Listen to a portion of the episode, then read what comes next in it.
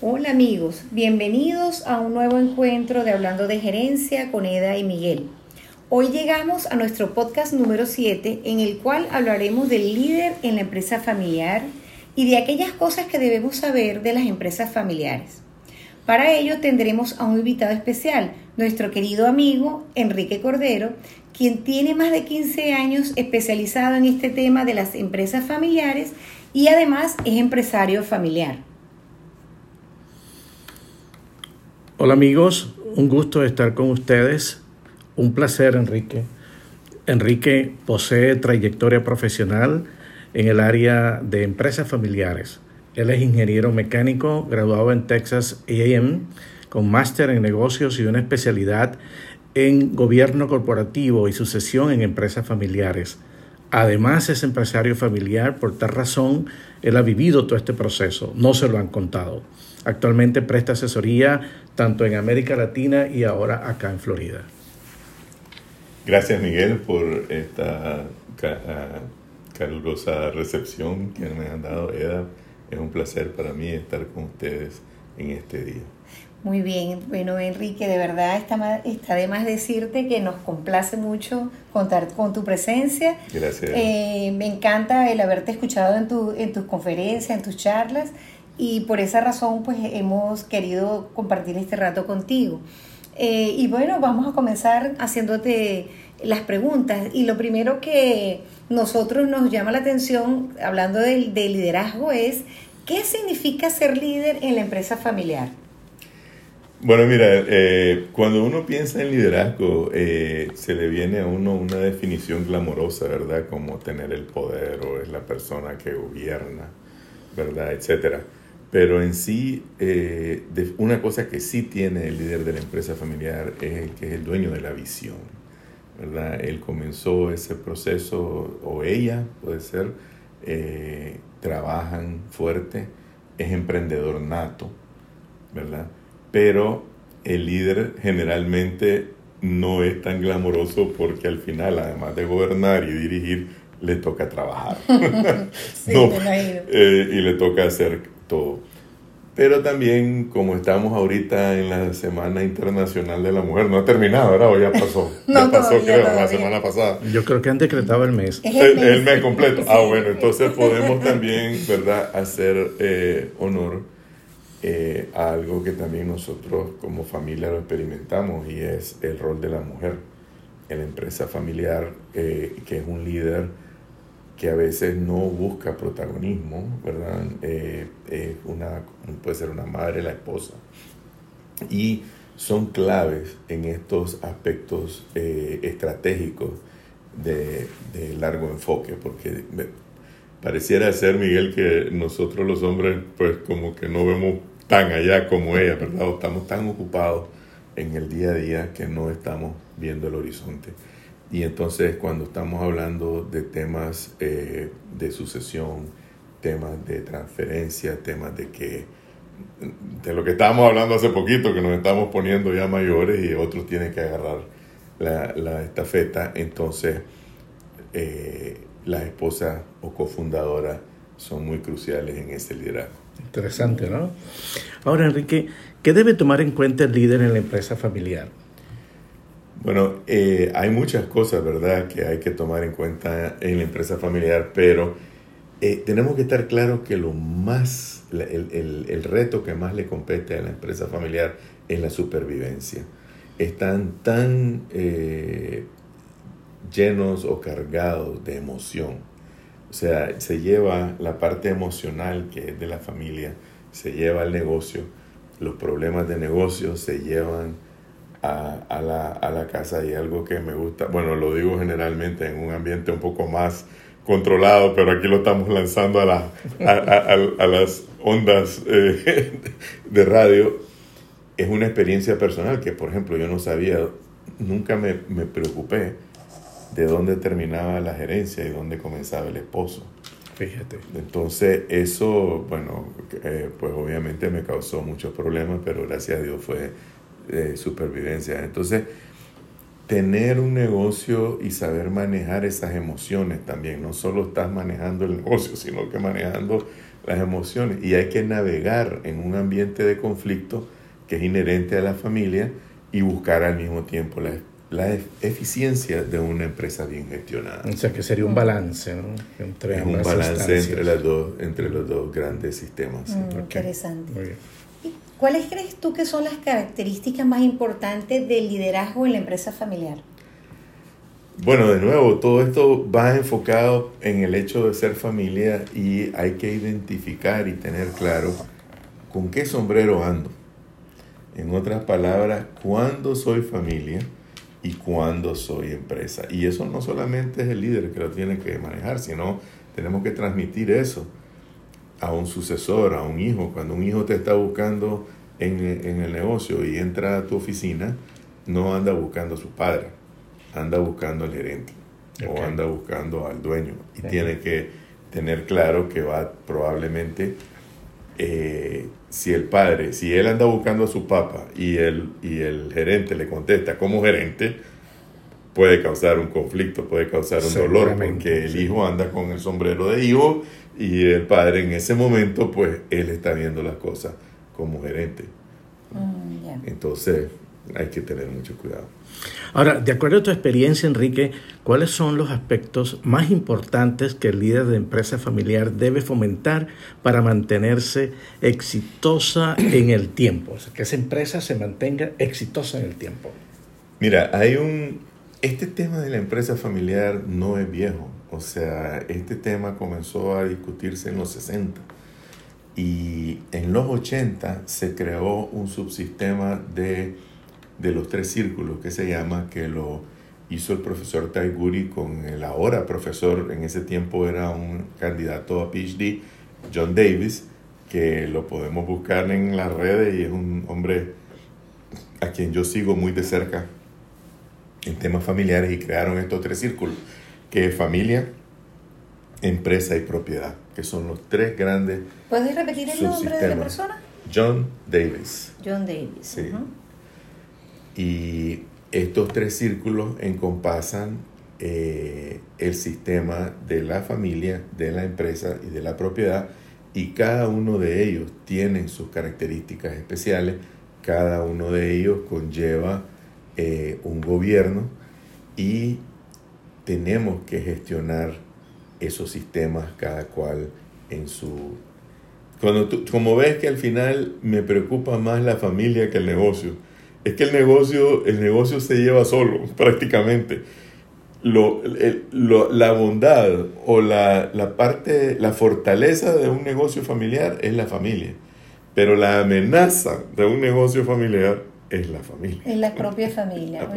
Increíble. Entonces, al gestionar estos tres círculos que son tan sencillos, pero saber cuándo estoy aquí, porque en los tres círculos también hay intersecciones, porque están unos traslapados con los otros, en donde puede ser que tú seas familia y dueño, pero que no trabajas en la empresa.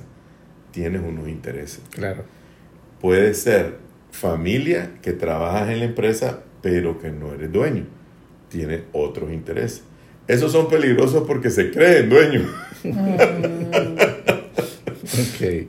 Luego tienes, puede ser un propietario que trabaja en la empresa, puede ser un gerente que le diste acciones en algún momento por su trayectoria, por esto y el otro, y entonces alguien externo a la familia que trabaja en la empresa, pero que no es familia. Claramente cada uno de ellos tiene intereses totalmente mm. y el líder tiene el rol de gestionarlos. Y luego está el 7, es el número de la intersección de los tres círculos, que es familia, propietario y empresa. Y empresa y el que, y el que está ahí, a veces está toda la familia en ese, en ese número y lo que les toca es gestionar y balancear, el balance al final del día. O sea que, que, que, eh, también es como el arte de, de, cómo conjugar esos intereses que tienen cada uno de ellos, ¿verdad? En, el, en la empresa. Entender que una empresa familiar es una, un ser eh, muy sofisticado que eh, celoso también en, su, en, su, manera de funcionar y que si entendemos que es más que solo una empresa, que también hay familia y también hay propietarios y que cada uno tiene sus intereses y que tenemos que comportarnos como tal dependiendo cuál es el rol que estamos viviendo, entonces la mm. familia tiene éxito. Fíjate tú que escuchándote eso me surge la... Sabes que muchas empresas eh, estadísticamente pues van muriendo en el tiempo cada vez que pasa de una generación a otra, muy, muy pocas sobreviven. ¿Cómo preparar la sucesión de ese líder, el CEO de la empresa familiar? Un ejemplo que me encanta dar es que en hace como cinco años un avión de American Airlines eh, iba volando a 50 mil pies de altura con 400 pasajeros y el capitán del, avión eh, cayó tumbado sobre, dicen tumbado ustedes, no sé si es una palabra muy, bueno, cayó sobre la columna de mando del avión con un ataque cardíaco fulminante. Eh, ¿Qué le pasó a ese avión? Absolutamente nada, porque hay un copiloto que se ha estado entrenando, no es de un día, eh, ese hombre tiene una trayectoria, está preparado, esa gente no come lo mismo, si uno come pollo, el otro come carne, si uno toma Coca-Cola, el otro toma otra cosa, tratando de ser prevenciones, pero lo que te quiero llegar con ese ejemplo es que se requiere que, el, que una de las cosas claves de un líder, líder en la empresa familiar es que hay que saber que tenemos fecha de caducidad y que puede ser en cualquier momento y que tenemos que estar preparados con una sucesión, un plan B. ¿Qué pasa el día 2? Digamos yo, ¿verdad? Ok, eh, te enfermas, te, te, mueres, te, simplemente te quieres dar una, una, o de repente se da mucho también, ¿verdad? Que puede ser que entre en, una circunstancia que tenga que retirarse por un tiempo, reagruparse y volver. ¿Quién queda al mando de estas cosas? Okay. Entonces, y la, una de las cosas importantes es que a veces dicen, no, es que si yo dejo esto, tengo que entregarlo todo. Y la buena noticia es que la sucesión tiene tres niveles. Sucesión de gestión, sucesión de dirección y sucesión de propiedad. Entonces, a medida que uno va preparándose para ceder la gestión, el día a día, esa es la primera que se, que se puede ceder. La gestión. Sería la gestión que lo tome otro. Puede ser alguien externo, un profesional, o puede ser alguien interno, un miembro de la familia. Pero esa persona tiene que irse perfilando. Decía un, un eh, un empresario sueco le preguntaron cuándo comienza el proceso de sucesión. Y la respuesta todavía me, llega emocionalmente porque dice cuando tu hijo nace. O sea que es un proceso de toda la vida. A veces nosotros puede ser que regañemos a un muchachito porque tenés la taza de café ahí y por estar ahí en tu escritorio Van tiró la taza y ensució todo, pero él se está... Eh, eh, eh, y no lo volvemos a llevar. ¿Verdad? Y es un error, porque él tiene, él o ella no puede de repente a los 20 años decirle, mira, ahora quiero que vengas a la empresa, cuando nunca en su vida lo has encariñado, no, no, tiene que haber un acompañamiento, ¿verdad? Con los hijos, un enamoramiento, una pasión por el negocio familiar. Y lo otro es que los sucesores tienen que saber que no porque ahí hay una empresa familiar están condenados a trabajar en la empresa familiar y que no puedan seguir sus propios sueños. La empresa familiar recomienda, sugiere que todos deben de seguir sus propios sueños, pero encontrar su espacio en la empresa familiar. Excelente. Okay. Ahora, de acuerdo a tus conocimientos, ¿cómo ha sido la experiencia del proceso de pase de testigo en la empresa de un CEO anterior? De un CEO anterior. Bueno, eh, como decías en la pregunta anterior, que no, no, la abordé, que me decía las estadísticas, ¿verdad?, de, de supervivencia de las empresas familiares eh, bueno, el primer impacto eh, del que podíamos hablar y es donde la mayoría de las empresas se encuentran es en este traspaso entre la primera y la segunda generación. Okay. ¿Y por qué? Porque ahí es donde la mortalidad es altísima, ¿verdad? El 60% de las empresas familiares no sobreviven un traspaso de la primera a la segunda generación. Un porcentaje muy alto. Altísimo, sí. 40 de cada 100 logran sobrevivir. Eh, otras las venden, o sea, no es, que se, no, es que, no es que se van a la bancarrota, ¿verdad? Sino tal vez las venden, tal vez algo, pero, pero no pasan ya en la familia, no se quedan esas empresas en la familia. Y es que hay, de nuevo, hay que tener algo bien claro, que yo no lo tenía una cosa que me encanta decir, ahorita me, sueno como que sé lo que estoy hablando, pero en un momento dado yo cometí todos estos errores. Y lo otro es que uno comete los errores como empresario familiar con todas las buenas intenciones, Miguel. creyendo que estás haciendo lo, mejor. Lo mejor. ¿Verdad? Pero, entonces, ¿qué es lo que pasa? De que estando claro que una empresa no se... Nosotros cuando entramos a un proceso de asesoría a una familia, de frente le decimos a los sucesores, oígame, estamos en este proceso, porque el proceso se hace con toda la familia, los que están envueltos, ¿verdad?, en, el negocio. En el negocio, sí. Y entonces vengo y les digo, no estamos aquí porque los fundadores hicieron algo mal. Estamos aquí porque él está claro, los fundadores están claros de que no se gestiona una empresa de igual manera y estamos aquí para preparar ese nuevo proceso. Y ahí vienen los órganos de gobierno.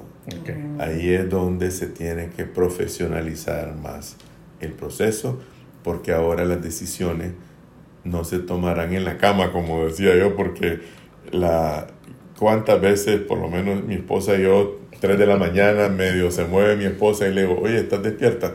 Mira, este, ¿te acuerdas de aquel problema? Así, así, así, así, ¿verdad? Sí, que no sé qué. Bueno, pero la cosa es, no, pero amanece resuelto. Pero no durmieron la Pero no, bueno, es que ayer te decía que es no entender dónde comienza una cosa y dónde termina la otra. Entonces, pero en la segunda generación no todos los hermanos y hermanas duermen en la misma cama, ¿verdad? O sea, no, eso nunca más, lo que te quiero decir es que eso nunca más va a pasar. Tiene que haber una junta de, de, de, una junta directiva. Tienen que tomar decisiones más eh, democráticamente, tomando en cuenta diferentes puntos de vista eh, y, entonces ese proceso, ese cambio, al no entender ese proceso, es lo que hace que la, que la empresa familiar tenga esa mortalidad. Y, pero ahora ya se han reconocido. Por ejemplo, una una de las empresas que longeva que, que todo el mundo conoce es la salsa soya Kikoman, ¿verdad? Que es la salsa que está en todas las mesas de, los restaurantes chinos y hasta en tu casa porque está en el supermercado. Esa empresa tiene más de 600 años de estar en manos de familia. O sea, hay, hay empresas milenarias, familiares. Pero lo que se ha hecho es que las, los uh, estudiosos, gurús, PhD de empresas familiares, como ese doctor Davis, como Miguel Ángel Gallo en España, eh, han reconocido que la falta de visión compartida, la ausencia de órganos de gobierno, la falta de un plan de sucesión y no entender en qué etapa de crecimiento está tu empresa son las principales fuentes de conflicto y las principales razones por las cuales una empresa familiar no sobrevive. Ahora, Enrique, tú nombraste ya en dos oportunidades los órganos de gobierno. ¿Tú quisieras ampliar un poquito eso, de, lo, que significa los órganos de gobierno en la empresa familiar? Claro. Lo que pasa es que cuando comienza la empresa, lo que tenemos, perdón por todos los fundadores, es un dictador, ¿verdad?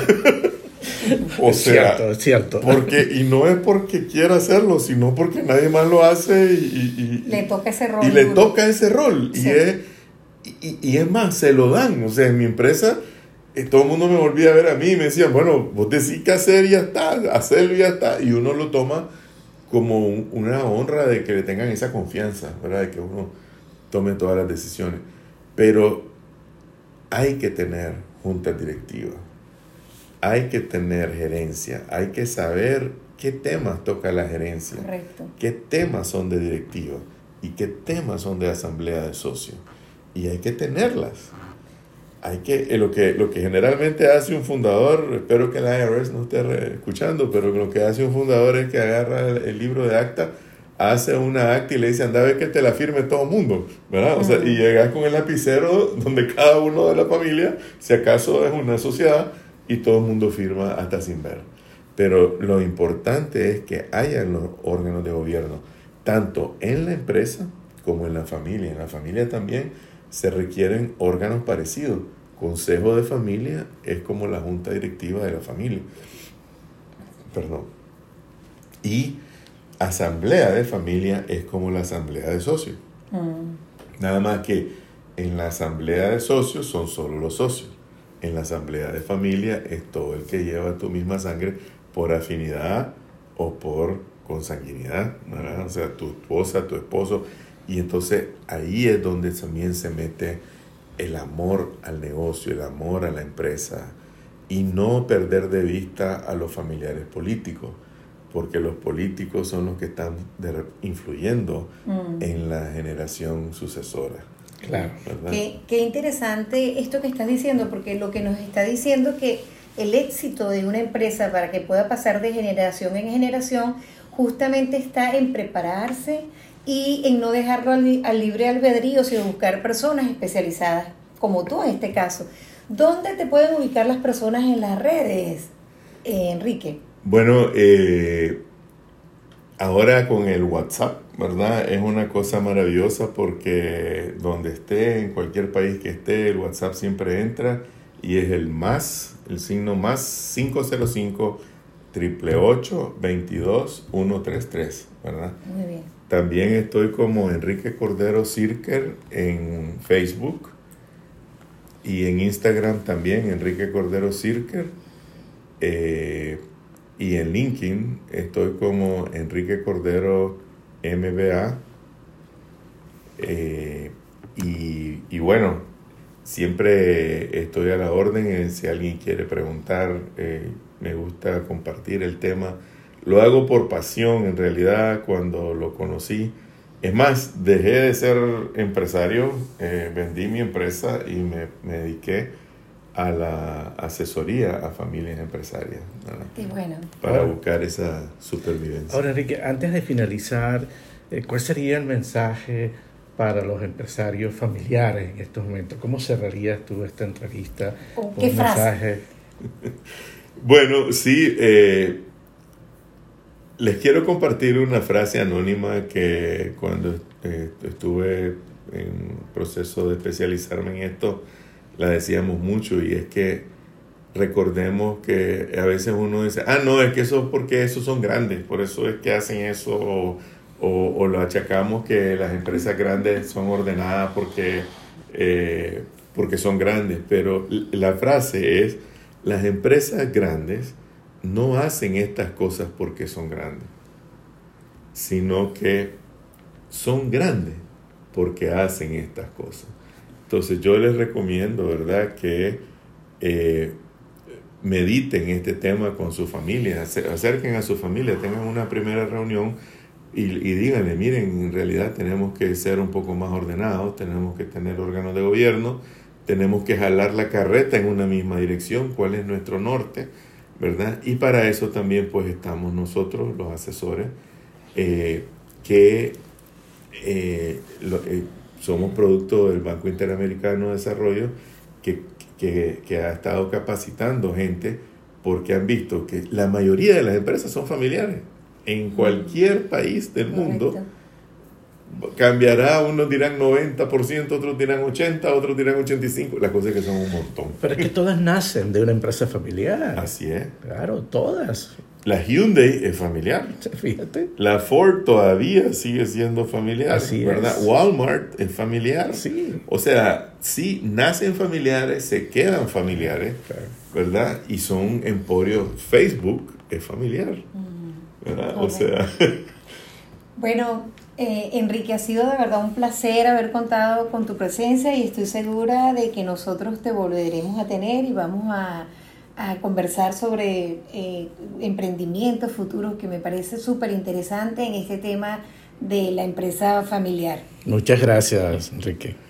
gracias Miguel, gracias Eda también por, por tenerme aquí, por la confianza y por la amistad que hemos desarrollado y no dudo que podemos hacer cosas juntos para en, en pro de las empresas familiares. Así, es, así. Y le recordamos a todos nuestros escuchas que pueden conseguirnos a través de nuestras redes de la siguiente manera. Plataformas de podcast. Apple Podcast. Breaker. Radio Public. Google Podcast. Pocket Cast. Spotify. Y pueden encontrarnos en las redes de la siguiente manera. En mi caso, Facebook, Miguel R. González R. LinkedIn, Miguel González R. Instagram, Miguel González. Y a mí, Eda, me pueden conseguir en Facebook y en LinkedIn como Eda Caputo y en Instagram como Eda Coach. Entonces, amigos, hasta nuestro próximo encuentro de Hablando de Gerencia con Eda y Miguel. Ok, hasta luego.